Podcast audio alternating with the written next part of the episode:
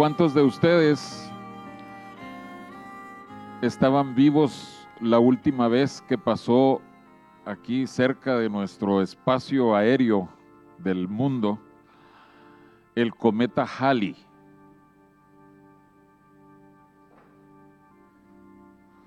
Bueno, ya estamos revelando un poquito de nuestras edades. Eh, el cometa Halley, oh, bueno, ¿cuántos de ustedes no saben eh, cuál es el cometa Halley? Ni han oído del cometa Halley.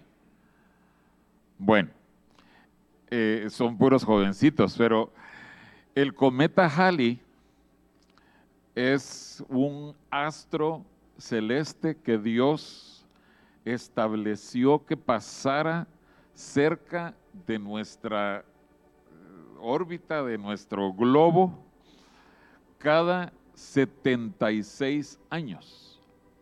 Así, como un relojito, cada 76 años, desde esta tierra podemos ver hacia el cielo y vemos que ahí va el cometa.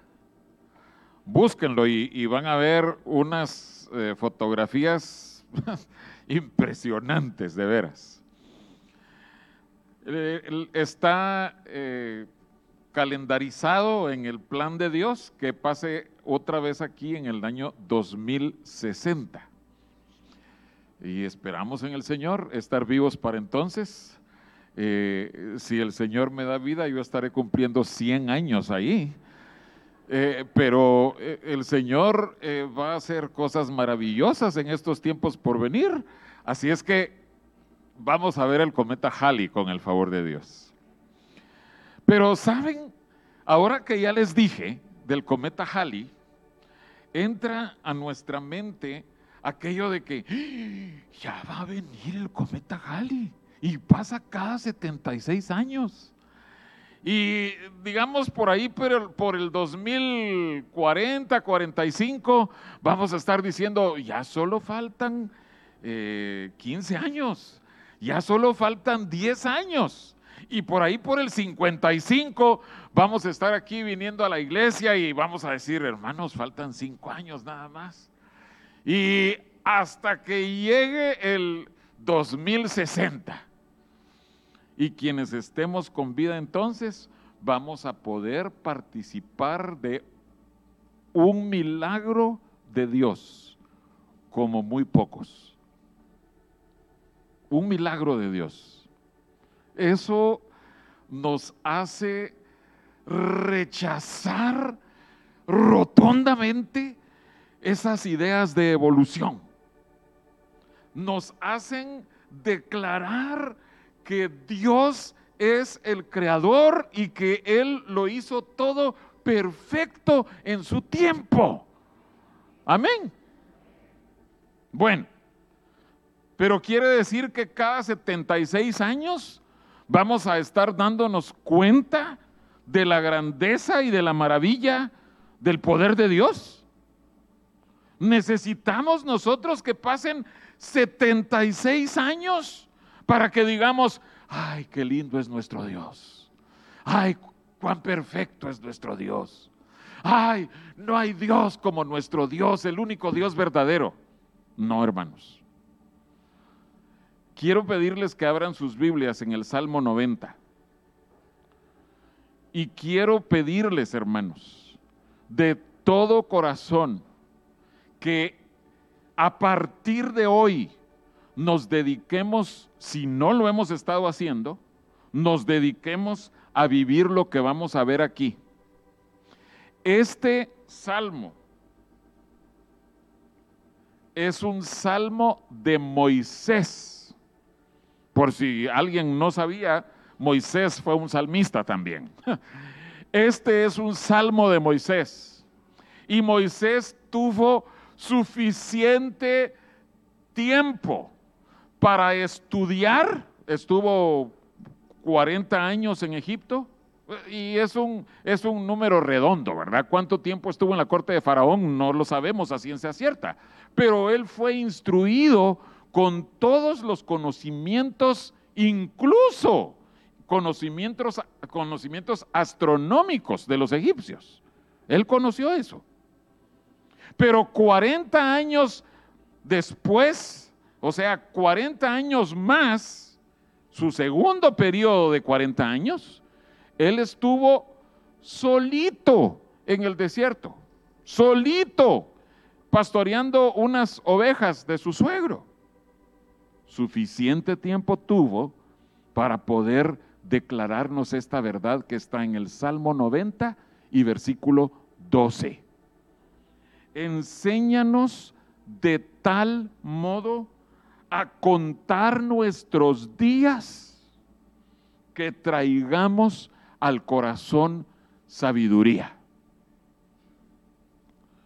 Ese versículo, hermanos, creo que todos lo conocemos.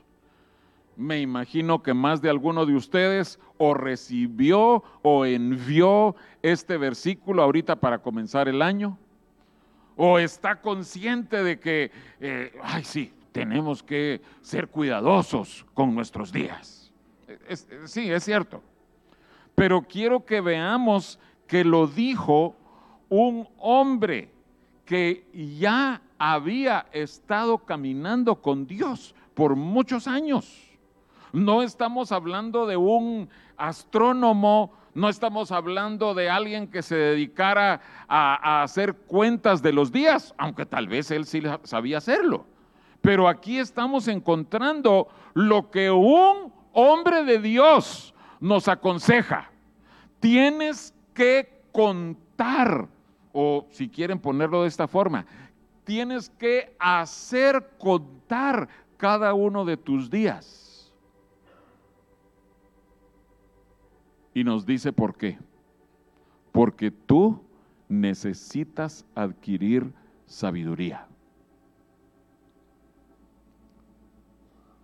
Pero hermanos, ustedes que están tomando notas, quiero por favor que en sus notas ustedes apunten esto. El principio de la sabiduría es el temor de Jehová. Entonces, hermanos, lo que nos está diciendo Moisés aquí es que si nosotros contamos aprendemos a contar los días que Dios nos da, cada día, nosotros vamos a poder poquito a poco ir adquiriendo temor de Jehová para poder adquirir sabiduría. Y vamos a ver por qué. Vayamos por favor al Salmo 113. Y esto tiene que ser una oración que nosotros le hagamos al Señor. Señor, por favor, enséñanos a contar nuestros días. Enséñanos. Este conocimiento no nos llega así de golpe, ¡pum! Ya, ya supiste contar los días. No, es algo que necesitamos que Dios mismo nos enseñe cómo, de qué manera vamos nosotros a contar nuestros días. Salmo 113. Este también es otro versículo que yo vi en estos días que, que aparecía mencionado. Versículo 3.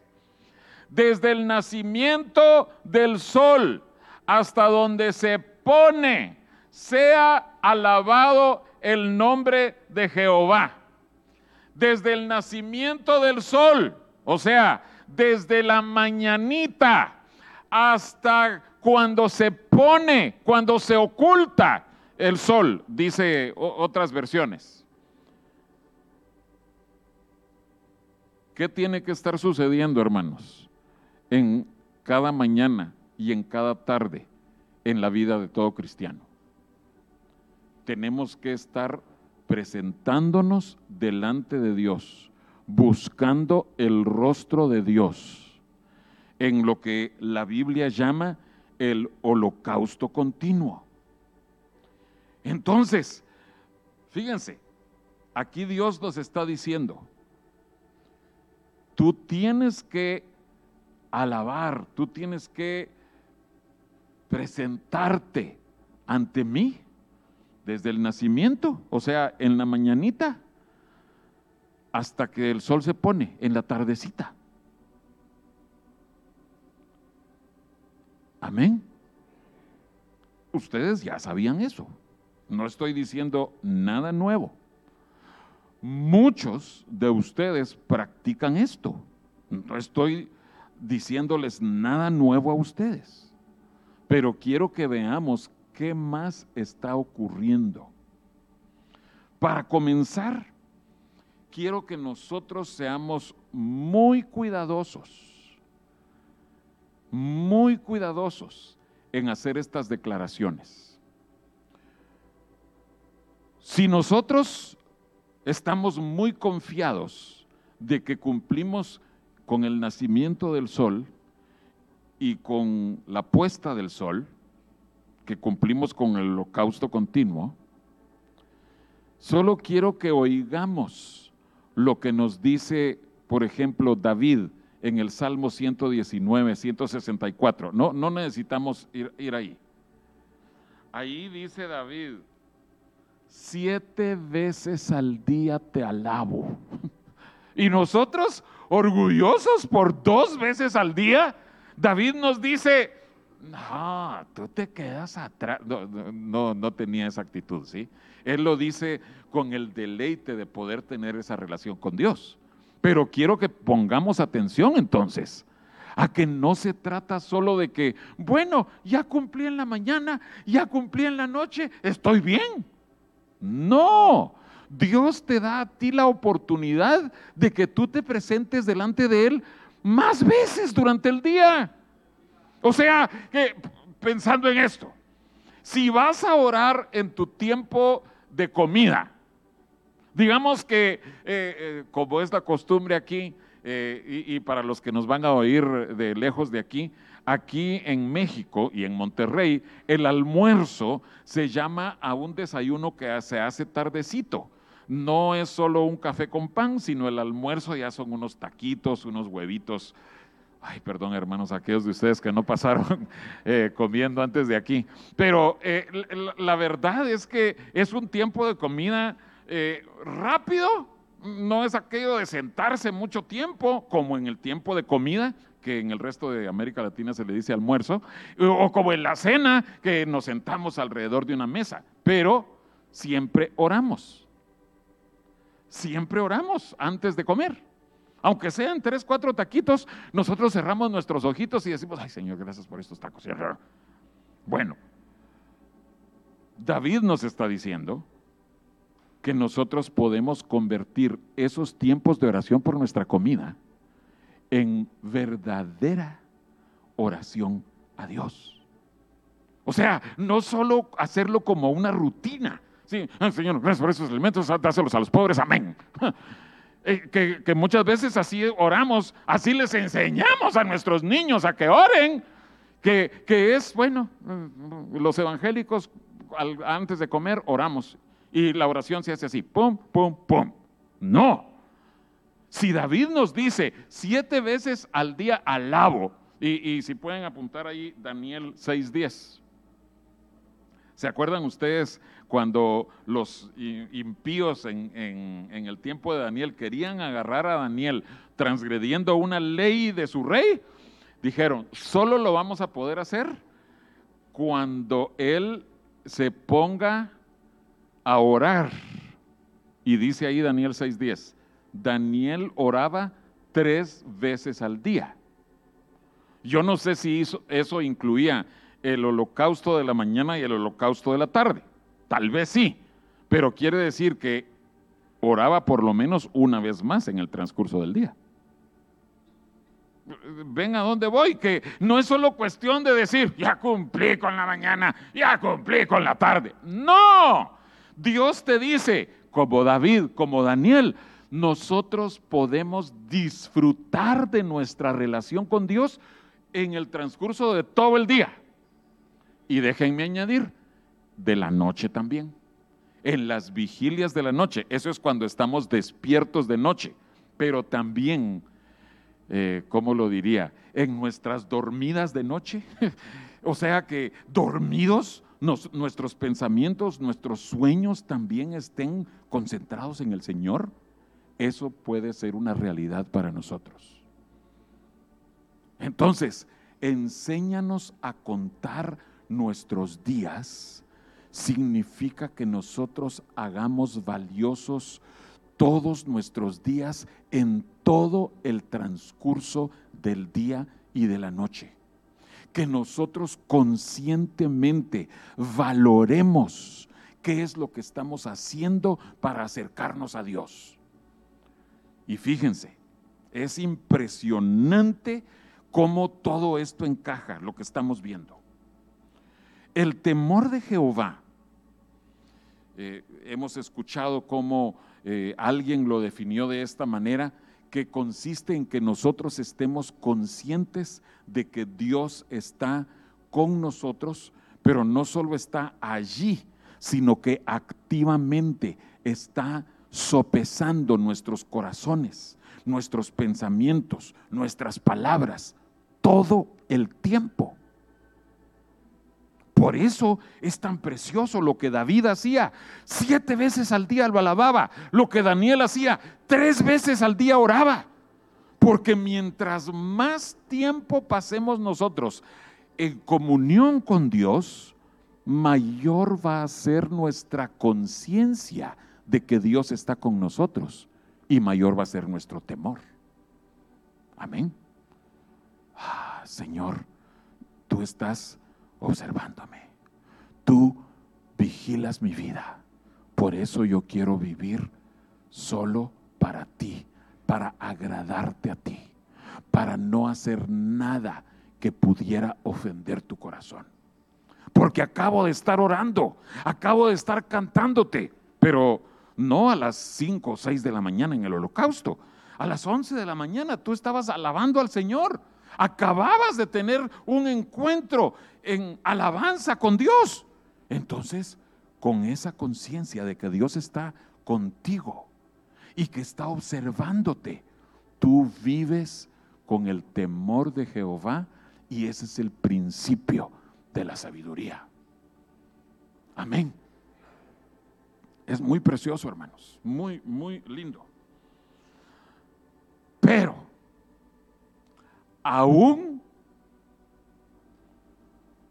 cantando siete veces al día y orando tres veces al día como esos hombres de Dios. Aún así, nosotros podemos estar orgullosos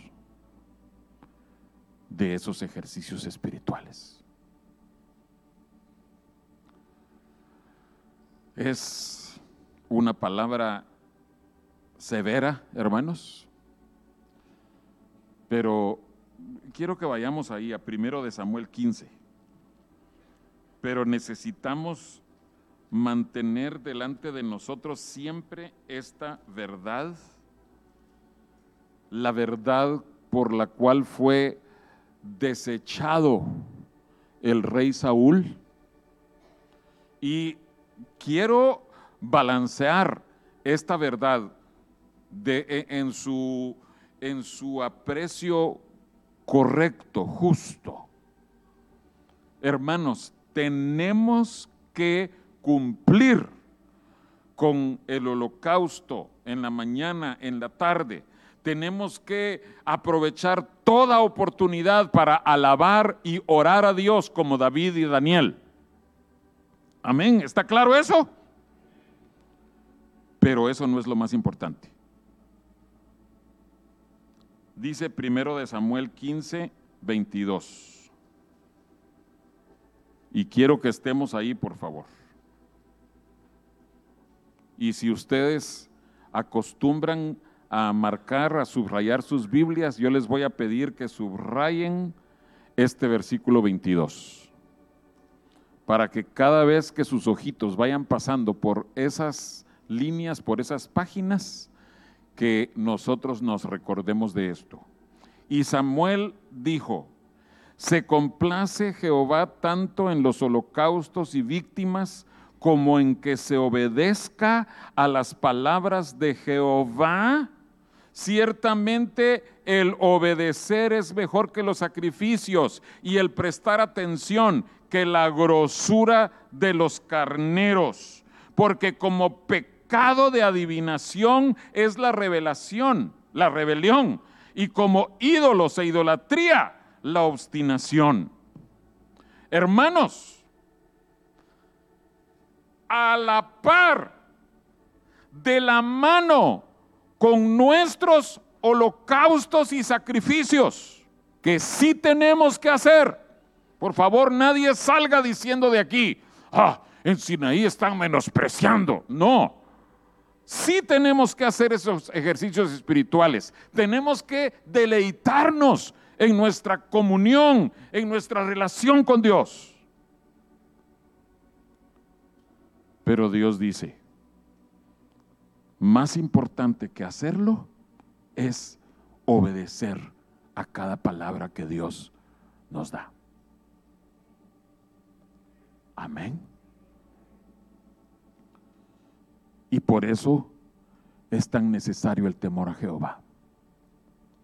Por eso es que nuestras vidas necesitan desarrollar el temor de Jehová para adquirir sabiduría conforme lo vayamos obedeciendo. ¿Qué hacemos al presentarnos delante de Dios? Yo sé, ustedes eh, han recibido mucha enseñanza sobre los elementos que componen el holocausto continuo, pero quiero que veamos una cosa más que se hacía en el tabernáculo. Vayamos al Levítico capítulo 9, por favor. Levítico capítulo 9. Además del holocausto continuo. Dice Levítico capítulo 9, versículos 6 y 7. Viene describiendo los sacrificios y miren cómo dice el versículo 6 y 7.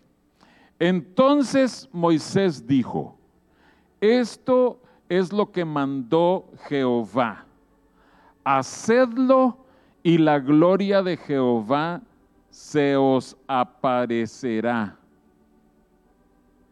Hmm, ¿Nos interesa que la gloria de Dios se nos aparezca? Dice, dijo Moisés a Aarón, acércate al altar y haz tu expiación y tu holocausto y haz la reconciliación por ti y por el pueblo. Haz también la ofrenda del pueblo y haz la reconciliación por ellos como ha mandado Jehová. Hermanos, nosotros estamos interesados en que la gloria de Dios sea nuestra porción. Entonces, lo primero que le dice Moisés a Aarón, el encargado de las ofrendas, de los holocaustos, de los sacrificios, lo primero que tenemos que hacer es entrar a la presencia de Dios, examinar nuestros corazones, y arrepentirnos, reconciliarnos en todo lo que se necesite reconciliar. Con Dios y con nuestros hermanos. ¿Mm? Los, los veo algo calladitos. Hermanos, ¿Cómo nosotros podemos estar diciéndole a Dios, ay Señor, es que cómo te amamos, ay, es que vieras cómo te amamos, Señor? Y en eso miramos a, un hermanito o a una hermanita aquí en la iglesia y nos volteamos ahí, no queremos ni verlo. Y hasta les hacemos caras, solo porque somos muy educados, no les sacamos la lengua. Pero no saben a qué me estoy refiriendo. No nosotros sacarle la lengua, sino agarrarle la lengua y jalársela. Solo porque somos muy educados. Hermanos, si nosotros le estamos diciendo a Dios que lo amamos y lo amamos, pero ni siquiera podemos caminar en paz con nuestro prójimo. Y, recuérdense, ¿quién es nuestro prójimo más prójimo? ¿El más próximo? No, ah, bueno, alguna pareja aquí ya, se dio cuenta. Hermanos, nuestra esposa, nuestro esposo, nuestros hijos, nuestros padres, según sea el caso, nuestros hermanos, el vecino de la derecha, el vecino de la izquierda en nuestra casa y aquí, como vemos a nuestro alrededor, todos los que nosotros vemos ahí son nuestros prójimos, nuestros hermanos. Y si no podemos caminar en paz, reconciliados con nuestros hermanos, por más que le digamos a Dios, Señor, yo te amo, ay, cómo te amo, el Señor no recibe nuestro amor.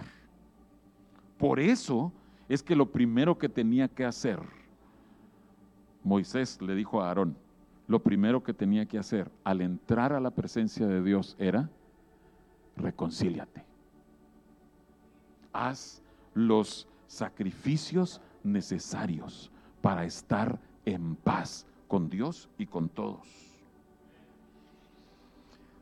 Pero les mencioné el cometa Halley, que, que pasa cada 76 años. ¿Saben con cuánta frecuencia nace el sol sobre la Tierra? no es cada 76 años, hermanos. Es cada día. La luna, cada 28 días es luna llena, pero la vemos llena tres días, luego va menguando y luego desaparece y luego vuelve a aparecer poquito a poco una uñita y, y así.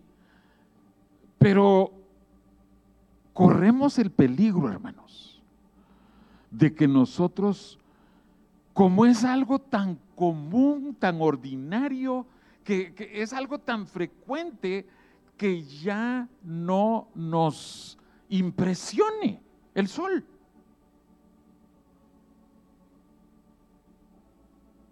Ah, salió el sol.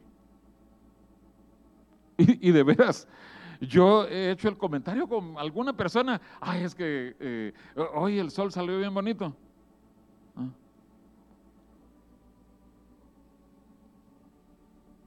Anoche, José David y Monsi venían regresando en carretera. Y en eso nos escribieron, miren la luna. yo estaba en el sótano, en, mi oficina, terminando de preparar el mensaje, pero subí corriendo y subimos con mi esposa a ver en dónde estaba la famosa luna. No estaba. Y había muchas nubes, así estaba como, eh, no era neblina, sino como bruma. Entonces, no estaba la luna. Ya, y, se los dijimos, porque como ellos venían más arriba, venían de Saltillo, entonces venían, eh, eh, ellos no tenían las montañas que les estuviera tapando. Y ya nos dimos la vuelta de la azotea cuando en eso, encima del topo chico, hermanos, sale un pedacitito de luna. Y fue, cuando, cuando es así, eh, el, fondo, el panorama, eh, se ve que sube bien rápido, ¿verdad?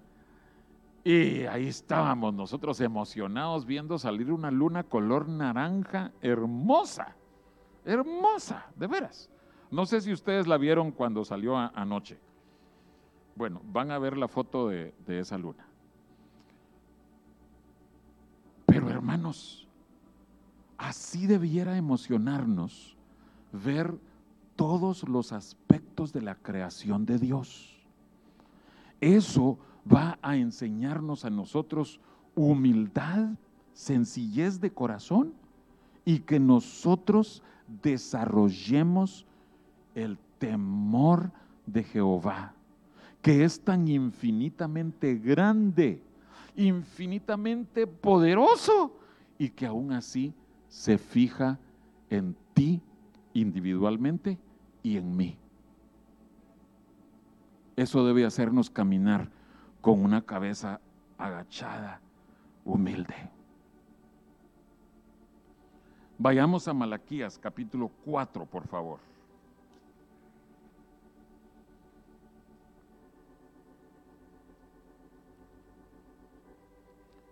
Vamos a ver allí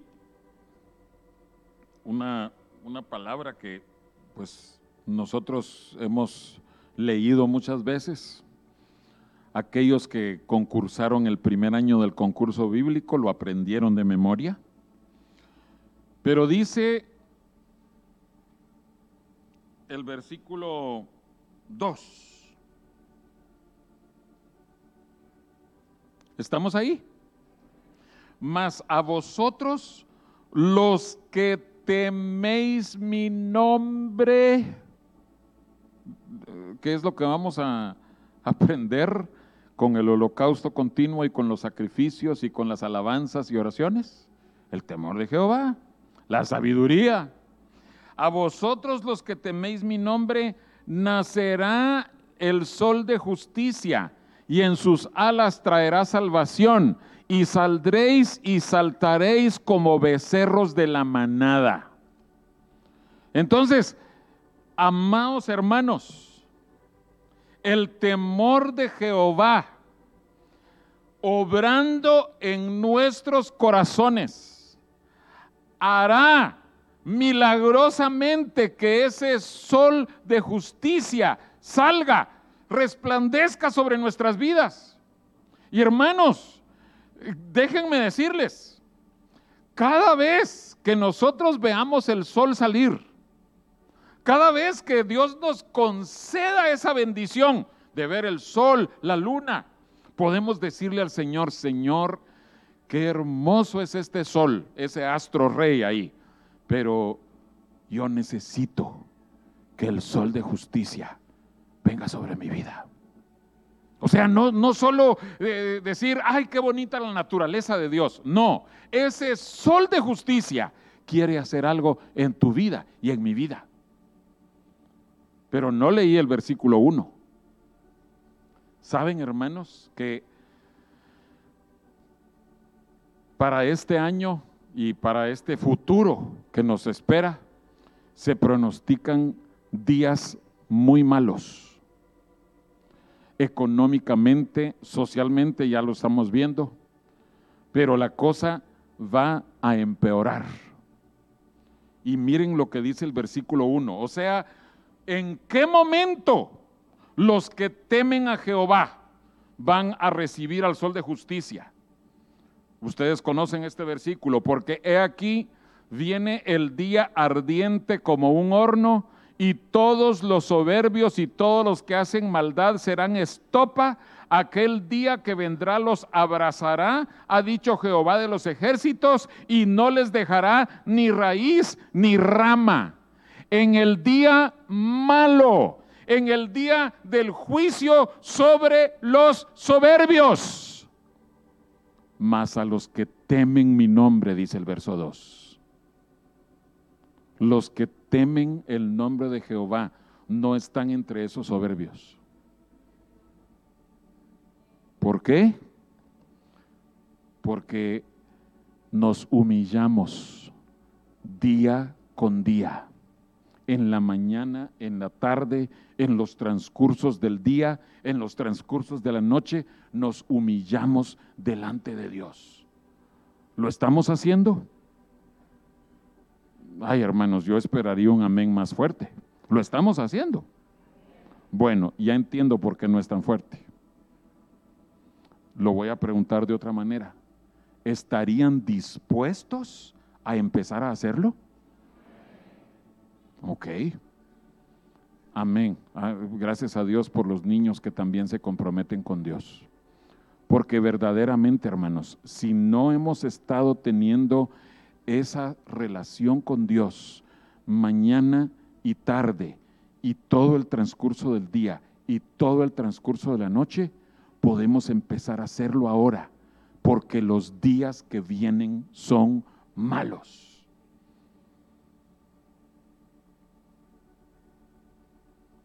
Quiero que regresemos al Salmo 113 para que veamos que estamos hablando de lo mismo, del temor de Jehová, los orgullosos y los humildes. Amén. El día viernes dimos oportunidad para una acción de gracias.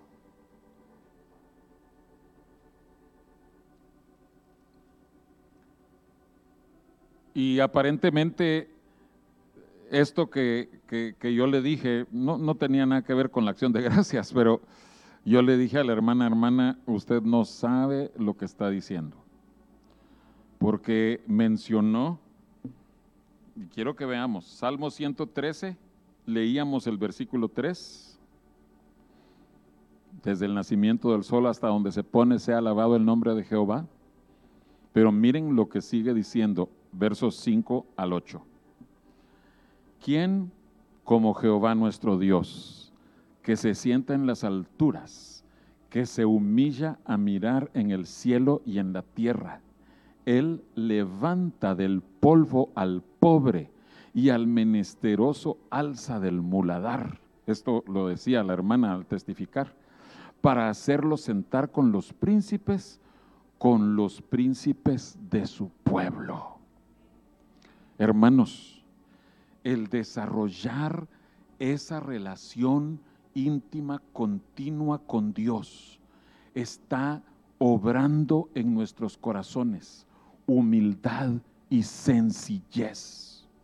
Es imposible que si yo me levanto de mi lugar después de haberme encontrado con Dios, después de haber tenido esa relación de Dios que me quebranta, que me, que me hace sentir, pero una pulguita. Es imposible que yo me levante de ahí y que yo mire mal a mis hermanos, que yo mire de menos a, a los demás. Es imposible.